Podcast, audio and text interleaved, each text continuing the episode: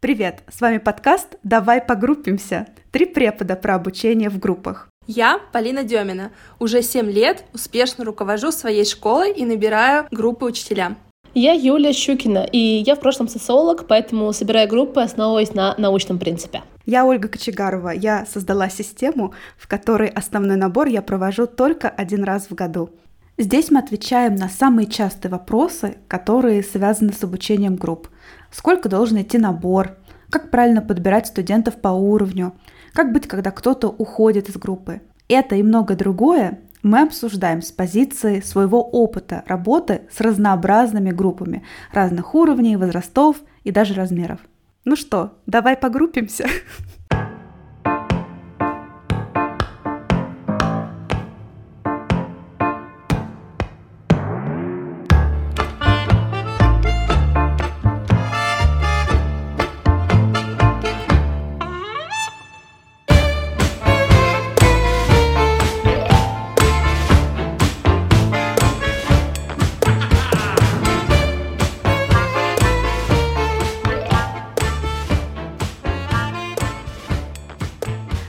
этом выпуске мы поговорим о том, какие же форматы групповой работы существуют. Мы назвали этот выпуск так – не одними длинными курсами едиными.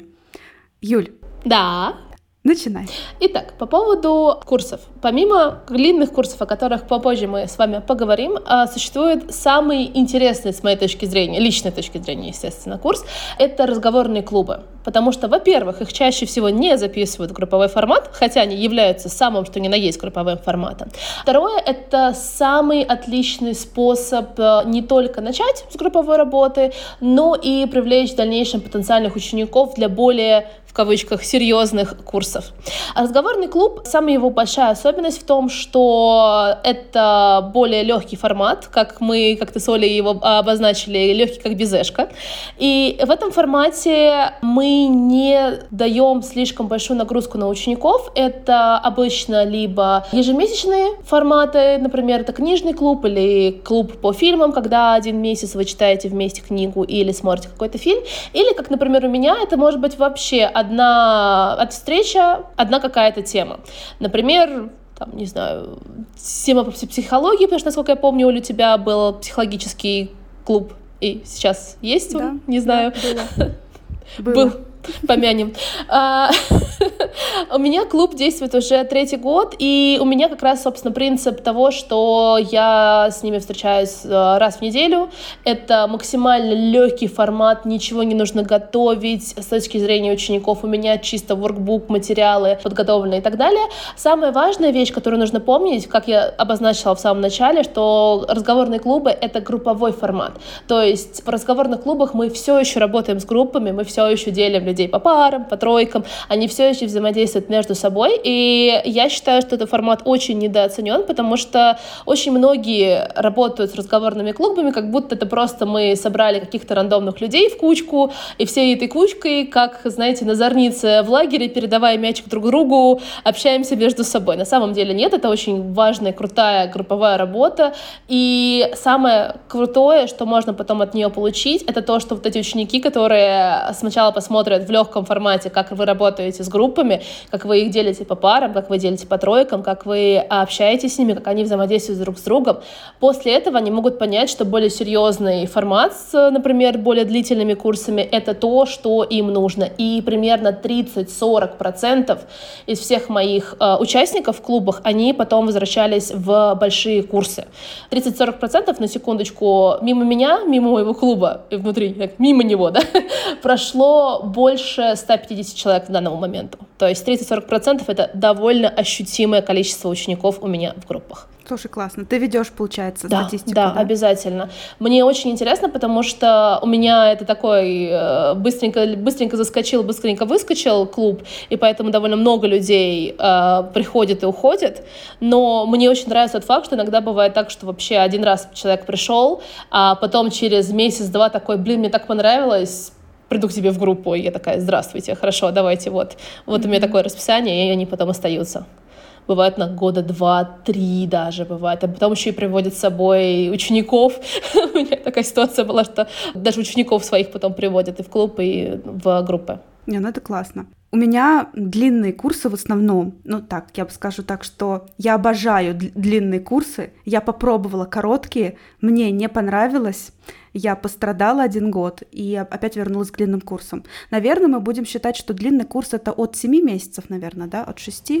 Ну да, полгода, типа 5-6 месяцев и больше, я бы сказала так.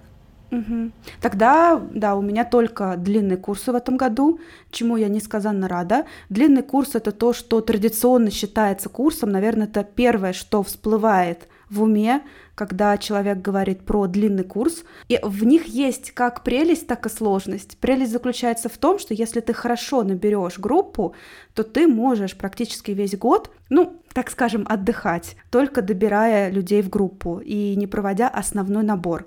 Сложность заключается в том, что все равно люди уходят, курс длинный, и донабор нужно проводить. Длинный курс может быть как экзаменационный курс, серьезный курс, у меня вот подготовка к CE, к CPE, и также длинным курсом может быть просто General English, у меня тоже такие есть. Там мы занимаемся по аутентичным в основном материалам, на чили, обсуждаем какие-то вещи. Вот на этой неделе мы, допустим, обсуждаем сплетни. И вообще очень тема зашла. Мы сами там сплетничаем, обсуждаем вообще, насколько это этично, насколько это экологично. В общем, классно. Это очень расслабленный формат, но однако он на весь год. Тоже скажу, наверное, что хорошая черта длинного курса заключается в том, что люди успевают к друг другу привыкнуть и успевают э, наверное, выстроить какую-то определенную динамику, потому что иногда на это требуется большое время. Вот я по некоторым своим студентам замечаю, что по их фидбэку также, что они начали чувствовать себя суперкомфортно в группе по истечению четырех месяцев. Это прям вот мне вчера только писала одна студентка, что вот прошло 4 месяца, и наконец-то я полностью расслабилась, я могу быть собой. Что для коротких курсов, ну да, это практически нереально. Хотя все вот эти стадии были проведены, айсбрейкеры, все дела, знакомства, все, но для некоторых просто, для интровертов, допустим, ну, требуется немножко больше времени, и это тоже нормально, это тоже надо учитывать. Вот. Еще один такой момент хочу сказать. У меня вот была группа, с которой мне было немножко сложно, какие-то молчаливые были. И вот как раз через пять месяцев они раскрылись, и сейчас это супер комфортная группа, наверное, одна из самых комфортных. Хотя люди не поменялись там. Просто все вот как-то обжились, что ли, в этой группе. Ну, тоже классный такой момент. Полин, ты сейчас будешь про короткие. Мне прям очень интересно, Какие ты видишь плюсы-минусы? Я где-то между вами, между двух огней, потому что, с одной стороны, моменты, которые Юля озвучила э, в разговорном клубе, да, типа разговорный клуб по сериалам или по фильмам, он может стать коротким курсом, по большому счету, и он может быть набран не как разговорный клуб, а именно как короткий курс на месяц или два или три. И отличие, на мой взгляд, будет только в объеме, наверное, подготовки и тому, как связаны между собой темы и уроки. То есть для разговорных клубов это все-таки более лайтовый вариант. Э, посмотрели серию, например, и пришли. А для курса это будет уже более глубокая работа с грамматикой, лексикой, над навыками, не только там аудированием, да, но и, например, э, чтением, э, с произношением и так далее. Если мы говорим про длинные курсы, тут просто сейчас такое э, у меня открытие для некоторых. На самом деле можно длинный курс по большому счету поделить на короткие и продавать их как короткие курсы. И мы, например, курс по IELTS продаем именно так, потому что у него есть разные сроки подготовки, и кому-то нужно, грубо говоря, идти сдавать через два месяца. И он не может вписаться на годовое обучение. Чаще всего это реально так происходит, что-то внезапное. Вот сейчас нужно для поступления, и он идет и дотягивает свой уровень под формат экзамена.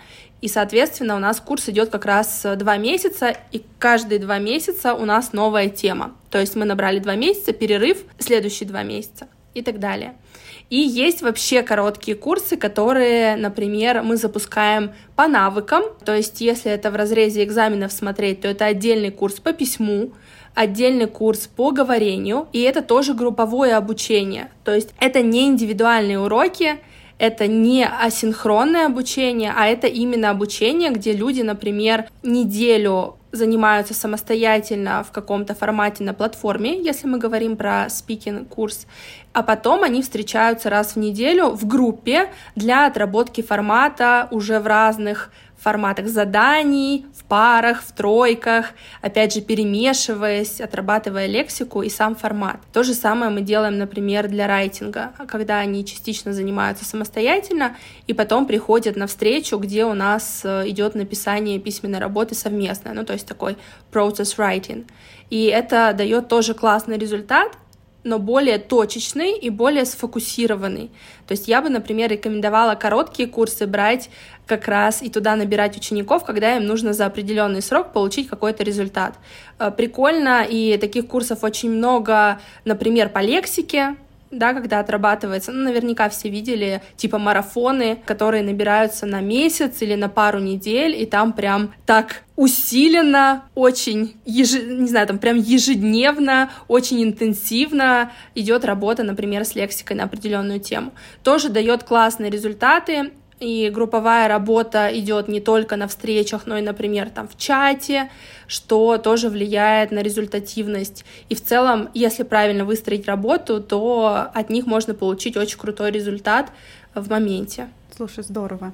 А скажи, пожалуйста, сложно ли набирать на такие вот длинные курсы, которые по факту разбиты на маленькие? Были ли сложности и почему именно такой формат? А, это Оля к, к нашим болям, да. А, на самом деле, естественно, когда мы говорим про вот эти разные типы курсов, если длинные мы набираем раз в год или раз в полгода, разговорный клуб, у него тоже свои особенности. Я думаю, Юля сейчас добавит, да, про набор в разговорный клуб. Я добавлю, да, есть меня что добавить. Да, да. Вот, в коротких курсах тоже есть свои особенности, что нужно быть готовым по факту к постоянному набору или к постоянным продажам, если они привязаны к году. То есть, например, для IELTS, когда мы выбрали такой формат, у нас сделан специальный перерыв между блоками, чтобы за них мы успевали набрать учеников. И то, например, мы потестировали этот формат, и в целом надо делать даже еще больше отпуск, так скажем, между блоками, потому что не всегда успеваем набирать нормально людей. Как я уже сказала, им хочется, например, пройти кусок два месяца и все, и пойти сдавать. И, допустим, приходится каждый модуль собирать новую группу, по большому счету. И это выматывающе, сто процентов. Но ради эксперимента можно попробовать. Юра, добавь про клуб. О, я, во-первых, для про клуб добавлю, во-вторых, хотела бы еще немножко так это, не то чтобы итоги подвести, но одну мысль еще вкинуть. По поводу разговорных клубов это еще более веселая история, потому что, как говорится, легко зашел, легко вышел, как я уже говорила.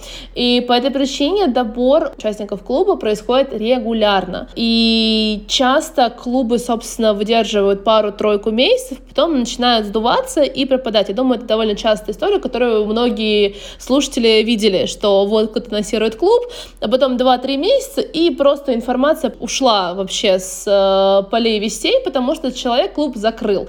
Потому что через 2-3 месяца люди начинают уходить. А в план работы с э, разговорным клубом не предполагал, что там нужно будет еще участников добирать. Хотя разговорный клуб — это тот самый жанр, тот самый формат, где больше всего идет текучка людей. Поэтому я и говорила, что три года у меня 150 с лишним человек уже побывало бывало в клубе. Кто-то там вообще с самого основания до сих пор сидит, а кто-то пришел один раз, посмотрел и все. Поэтому там постоянно нужно добирать людей, там постоянно нужно говорить о том, что у тебя есть клуб, но, с другой стороны, это очень удобный способ первый раз прикоснуться к, собственно, преподавателю, соответственно, прикоснуться к ученику. При этом не за бесплатно, что мне очень нравится. вот. И я бы еще сказала бы такой момент, что когда мы выбираем формат как бы курса, формат групповой работы, важно понимать, что не обязательно выбирать только один формат что каждый из этих форматов, он дополняет друг друга, и нужно выбирать тот формат, который тебе конкретно подходит, и подходит под твою целевую аудиторию, подходит под твои запросы и так далее. Потому что я, например, работаю только с длинными курсами и с разговорными клубами, я не работаю сейчас в основном с короткими курсами, потому что я окей с тем, чтобы набрать людей, и я окей с тем, чтобы регулярно напоминать о том, что у меня есть разговорный клуб, регулярно его воскрешать, выставлять из мертвых и так далее. Но я не готова еще в эту всю историю вписывать короткие курсы, которые тоже требуют регулярного набора. Поэтому я выбираю вот так. Кто-то выбирает все три формата, кто-то выбирает только один формат. Важно понимать, насколько тебе комфортно с каждым из этих форматов, понимать его плюсы и минусы. Потому что идеального формата не существует. Существует тот, который тебе подходит.